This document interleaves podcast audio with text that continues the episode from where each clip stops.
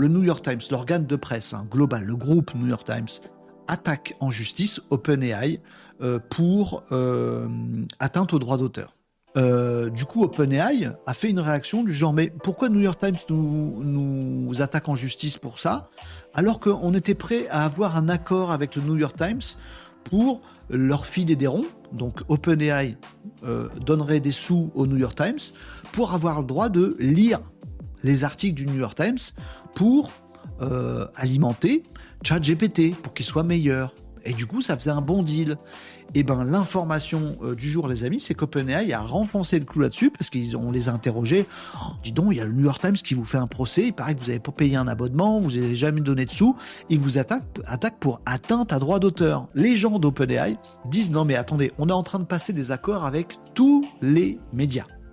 On va leur lâcher entre 1 et 5 millions par an pour s'abonner à leur contenu on va aller voir un média qui publie des contenus régulièrement.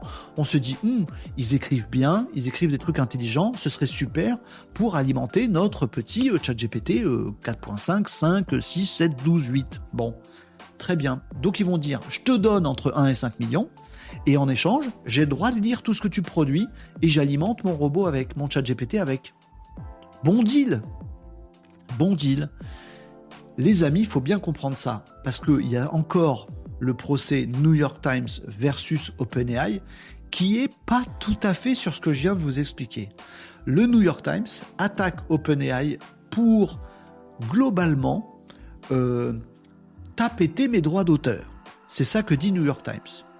OpenAI dit j'ai rien pété du tout. Péter tes droits d'auteur, ça voudrait dire que j'ai créé moi OpenAI un papier qui est une copie d'un papier du New York Times. Or, ce n'est pas le cas. Tout ce que j'ai fait, moi, chez OpenAI, c'est que j'ai lu le New York Times.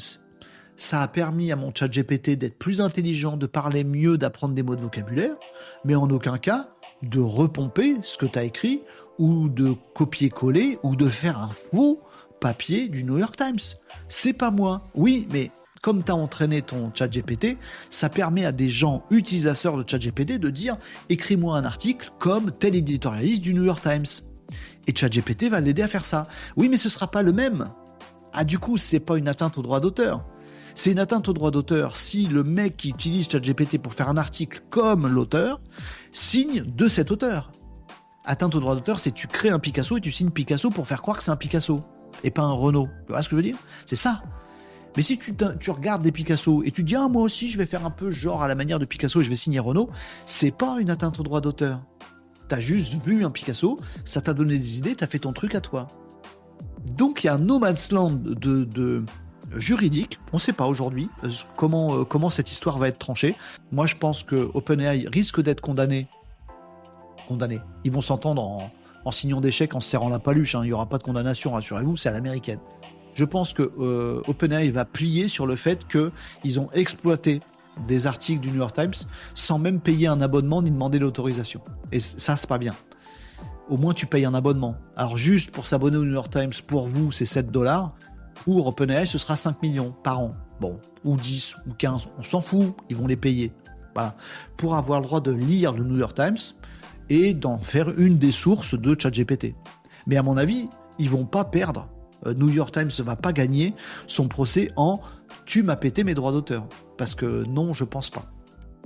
À moins qu'ils arrivent à prouver que ChatGPT a créé un article qui est une copie d'un article du New York Times, ce qui n'est pas le cas.